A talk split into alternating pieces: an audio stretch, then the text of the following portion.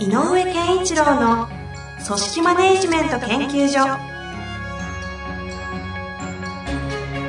組織が一体となりゴールを達成する究極の快感。上場企業から中小企業まで延べ200社以上の支援を行った井上健一郎が組織人に関するあらゆる問題を分かりやすく解説します。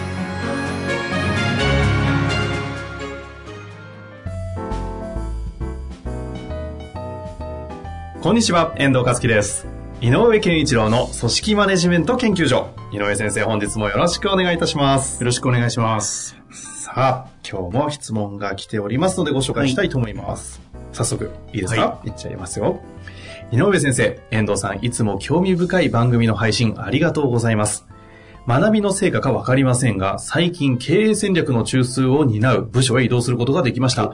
お二人には大変感謝しております。素晴らしい。素晴らしいですね。パチパチパチおめでとうございます。ところで、2点質問させてください。えー一つ目が、面談に際して、部下の価値観、バリューを知っておいた方が良いかと思います。価値観を理解する質問のコツなどはありますか？二、つ目。以前の放送で行動の教育、思考の教育、人格の教育があると教わりました。その中で人格の教育について教えてください。最後に、梅雨の、あれ？これなんて読むんですか？長雨？あれ？あ長雨ですね長雨で。梅雨の長雨で体調を崩されませんよ。お二人ともくれぐれもご自愛ください。はい梅雨明けました。あげました。明けました。はい。はいというわけでいきたいと思います。はい。えー、ということで、まずおめでとうございますというところですが。はいそうですよねね素晴らしいですね。うん面談ね。面談ですね。価値観。価値観ね。あのはー価値観、あなたの価値観は何ですか？って聞かれても、えーこれですって答えられる人ってそうはいないかなと。それを答えられるような人であれば、もう なんか違うことしてそうな。ね、一番大事なところなので。で、えっ、と、要はまあ価値観だけじゃなくて、その人が、えっ、と、それまでの人生で培ってきた、えーものの考え方とか、それから、まあ僕はよく言う向き合うための粘り強さとか、うんそういう資質的なものみたいな全てをう合わせて、えっ、と、何かが起こった時に、その、えっ、と、その自分の中にあるもので大切にしているもので反応します。うんうん。で僕よく言うのが例にとるのが例えば仕事は汗水を流すして、えー、と一生懸命やることだということを大切にしている人と仕事ってやっぱり効率よく手際よくやることなんですよっていう人があるとしたら両方とも間違っちゃいないんだけど、うんうん仕事の効率をががいい方がいいんだよという人があのある意味時間短縮してその時間をお例えばこうさらっとねえ仕事をやれちゃってるような感覚にこう表面的に見えるとしたら、はいはい。汗水流して一生懸命頑張る人だ、ことが大事だっていう人から見て、なんか手抜いてんじゃないのって見えたりする。うんうん。で、でも逆だったらそんなことは思わない。うんでも逆に言うと汗水流してたってすっごく一生懸命熱意を込めてやってる人に対して、あのね、効率よくやった方がいいよっていう人が、何あんなにいやいや、頑張っちゃってんだろうよくある話じゃないですか、これ。っていうふうに、価値観ベースで物の反応が違うので、うんうんえー、と価値観を紐解くというよりは、起こっている事象に対して、どうやって捉えているかを捉えてあげた方が、価値観、この人の価値観ってこういうところかなっていうのを探りやすいと思うのね。うんうん。で、えー、と価値観について、えー、と触れ触れていきたいなと思っているんであれば、えー、と価値観について聞くんではなくて、うんうん。この人はこんな価値観を持っているのかもなっていう推測する推測することが最初にあった方がいい。でそれは仮説的な感じ。そうそうそう。で、それは、えっ、と、あ、こういうことに関してこんな風な対応をするとか、怒ってるとか、こういうことが起こると怒るよな、この人。ってなると、えっ、と、起きた、起こった事象に対して、なぜこそこんなに起こるんだろうかっていうことにアプローチしていった方がよくて。うんうん。で、こういうことかなとかね、っていうか捉え方として、で、どう思ったんですかって言ったら、いや、だって、こっちがこれだけ一生懸命やってるのにあの態度はないでしょうって言ったら、単純に言えば、一生懸命やってたことに対して批判されることは良くないと思うっていう価値観を持ってるわけよね。はいはい。で、一生懸命やることっていうのは大事だっていう価値観があるわけよね。そこにうんうんだから否定されると怒る。ので、あ、そうか、と。で、一つ情報として得ました。同じようなことがどっかであった。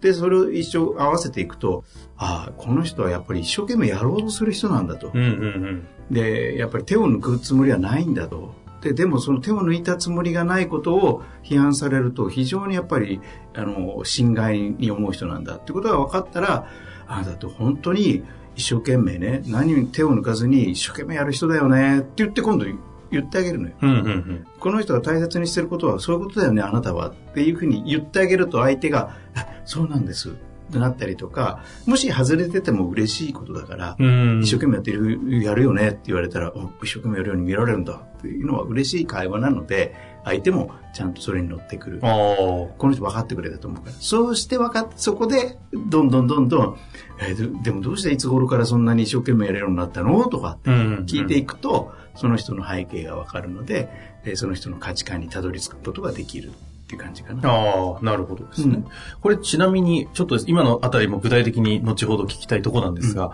そもそも価値観を知っておいた方がいいのは、なんでなんですっけ？あ僕の場合で言えば、そのさっきから言うように価値観を知ることによって、起こる事象に対してどう捉えるかが分かりやすいから。ああ、ほうほうほうん。う。起こる事象に対してどう捉えるかがわかる。わかる。つまり同じ事象、さっきも言ったような例もそうだし、えー例えば、えーと、なんだろうな、あの、経営戦略のところにいたりするのでね、例えば中期計画を立てましょう。うんうん。話になった時に、中期計画の立て方のやり方、アプローチの仕方が人によって違ったりする。はいはいはい。これ何を大切にしてるかが分かってれば、うんあ、そうか、あなたは、えっ、と、過去分析から始まることを正しいとやっぱり思ってるよねと。うんうん分析型だもんねって言えるよね。うんうん。でもそうじゃなくて、やっぱり今後どうすべきか、3年後の中期計画なんだから3年後から入りましょうよっていう人は、あ、この人は未来未来理想系なんだな、主体はと。そっちが大切に思ってんだって、これ分かってると、振った時にこの人どっから動くかっていうのは分かる。はいはいはい。そういう意味では、あの、えっ、と、価値観を知ってるということは大事だし、えっ、と、よく言う、価値観ベースで分かり合ってると関係の質が向上するんだよね。なぜならば、なぜ起こったかが分かってあげるでしょ。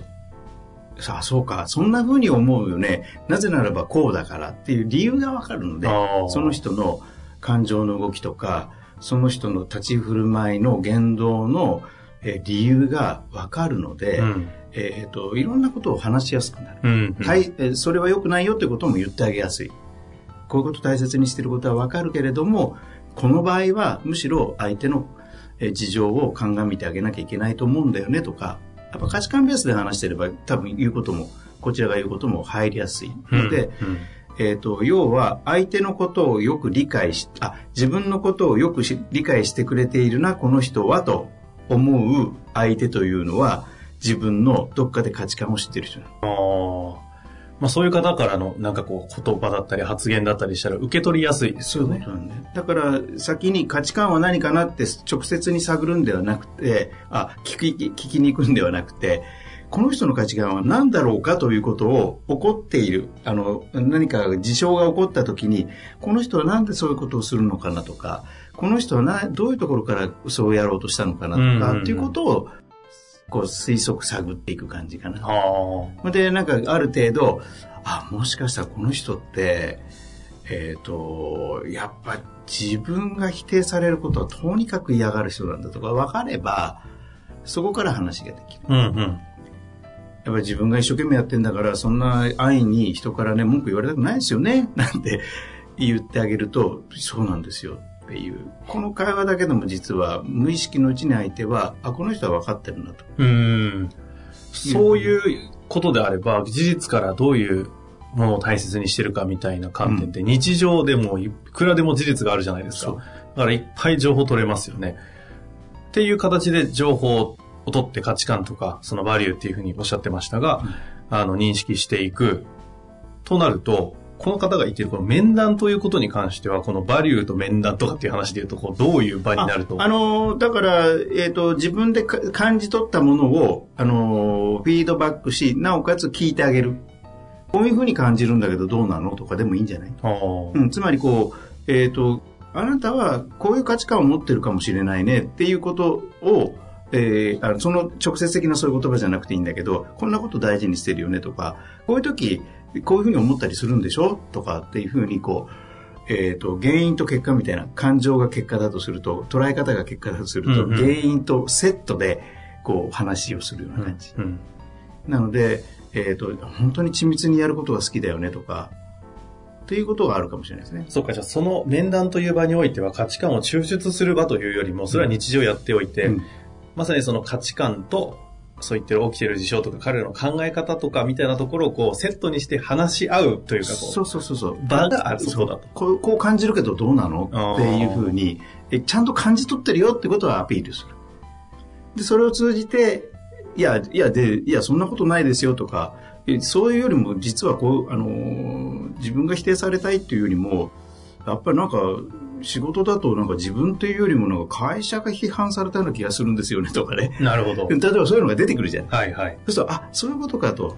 でえ、会社、あ、そっか。でうちの会、自分の会社に対して、え、どんな魅力を感じてんのとかと掘り下げていくと、うんうんだんだんだんだん分かってくるでしょ。そういう切り口にしていく。日々もうそこは常に観察していかなきゃいけないわけですね。あ、もう一つ質問ありましたね。ああそうだそうだ 失礼いたしました。えー今回はですね、人格の教育ということをね、教えてくださいというふうにありますが、以前、行動の教育、思考の教育、うん人格の教育があるという話を、はい。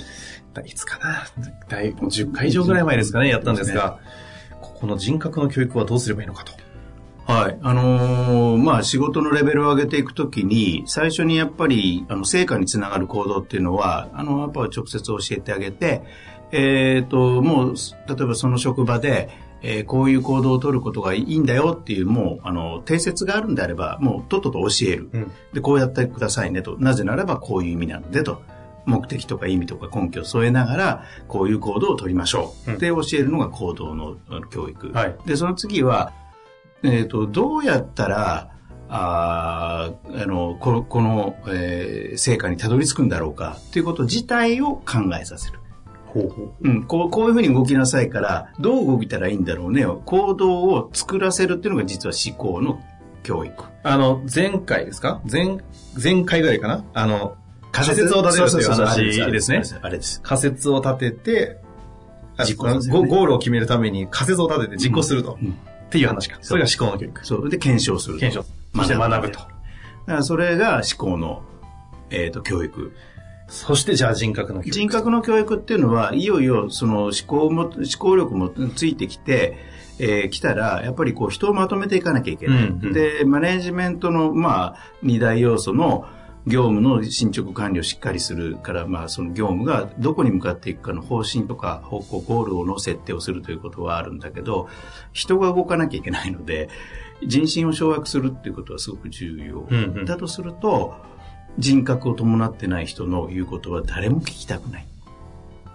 で、その時の人格って何かっていうと、やっぱりね、えっ、と、テーマは2つ。うん、あの、これはちょっと抽象的なことを言い、あの、あえて言うと、はい。この人と、あの、話すと広がるなって感じ。感覚の話できました。感覚。あの、あこの人と話すとなんかいろんな視点を教えてくれるし、いろんなところから話すな、この人とか。うんうんどんな問題が起きても普通に構えた上で、だってそれってこういうことじゃないって、なんかちゃんとこう落ち着いていろんなところから見てるよねと。対極感があるとも言うのかもしれないし、うんうんうんえーと視野の広さとも言うのかな。いやでも、広がる、話すと広がる感覚を感じるっていうのは面白いですね。うん。あともう一個は深まる感じがする。ここ違う。深まると。深まるっていうのは、あの、別視点ではなくて、いや、それは根本的にどういうことかねって、そもそもなんだろうね、本質はなんだろうねみたいなところにたどり着いて、そうか、俺こんなこと悩んでたけど、実はそんなの前提条件外せば大したことないや、みたいなね、ことをちゃんと気づける。だからこう、深まるっていう方向に感じるのと、広まる、広がるのはこの人と話すとっていう、両方を感じる人に対して、人格者って感じるんだよね。というその広がる感覚と深まる感覚を相手に与えることができる人格者をどういうふうに教育するのかということですよね。で、前提は、はい。思考の、思考がしっかりしてないとそれはできないの、やっぱり。だから人格なんだけど、えっ、と、思考は必要。うんうん。うん、だからある意味の、えっ、と、エモーショナルな部分とロジカルな部分が両方セットで備わってないと人格にならないので、うんで、えっ、と、で、論理的な思考で視野が広か広いとか、別次元からものを捉える、えー対極感があるとか、深めるっていうのはこれ論理的なえー思考の作業なんだけど、それを場面に応じて的確にものの言い方もうまく伝えてあげるのが今度はあのエモーショナルな方に響く。うんうんうんこの人と話すと、あの、なんかこう、落ち着いて話せるなとか、っていうことがあるでしょう。だから、そのセットをやることで、落ち着いて話せる方の話をもう一個プラスしておくと、これは、えっ、と、あのね、キャパシティなんだよね。う器ってやつですか？器。もっと広がっていけば弾力とも言うかもしれないけど、ほう。器なのよね。うんうん構えてくれる。ドーンと。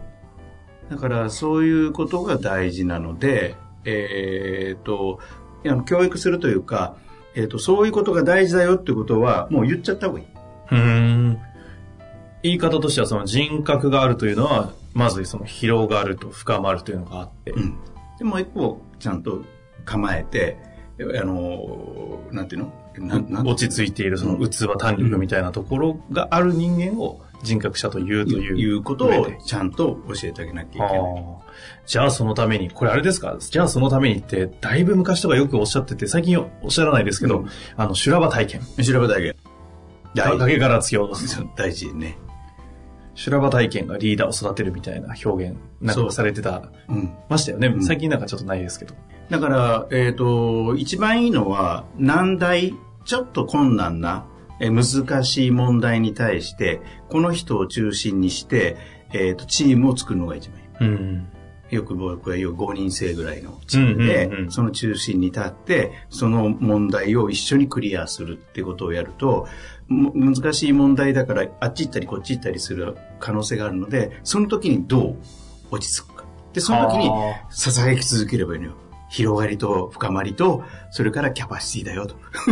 抽象度長いけど。高いでこの抽象度は全然いいんで、で、これってそれってどういうことだろうって考えればいいので、あだから実際の体験が一番いいかなあ。。うんうんうん。うん。でそういう意味では修羅場体験も重要な体験かもしれない。修羅場体験をさせる上で、今おっしゃっていた広がる、深まる、その弾力みたいなところを、抽象度高いが言い続けると。そう。そしてチャレンジさせていく。そううちに人格が。もっと広いところから見たらとか、もっと他にあるでしょ、見方がとか、っていう言い続けるしかないんだよね。なるほどですね。で、で今度、今回の件って本質的なも、本質的な問題は何だと思うのとか、そういう問いかけをどんどんしていってあげて、この言葉を広がる、深まるのイメージをどんどんどんどん会話の中で問いかけでしていくっていうのが一番いい。これ教える側の方が人格を伴ってないと、まあ、なかなかね、厳しい感じは しましたが。できるでしょ、でも。あそうですよね。あのね、この方、経営戦略、中枢にな部署へ移動されてますしね、できますぜひね、活躍していただきたいと思います。はい。今回ね、あの、二つ質問ということで、少し、あの、広がってしまいましたけれど、またね、この人格の話とかね、どこかでしたいと思いますので、そうですねぜひ楽しみにしていただけたらなと思っております。というわけで、井上先生、本日もありがとうございましたありがとうござい。ま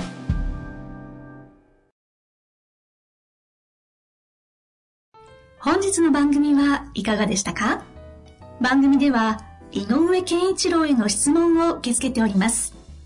ウェブ検索で人事明快と入力し、検索結果に出てくるオフィシャルウェブサイトにアクセス。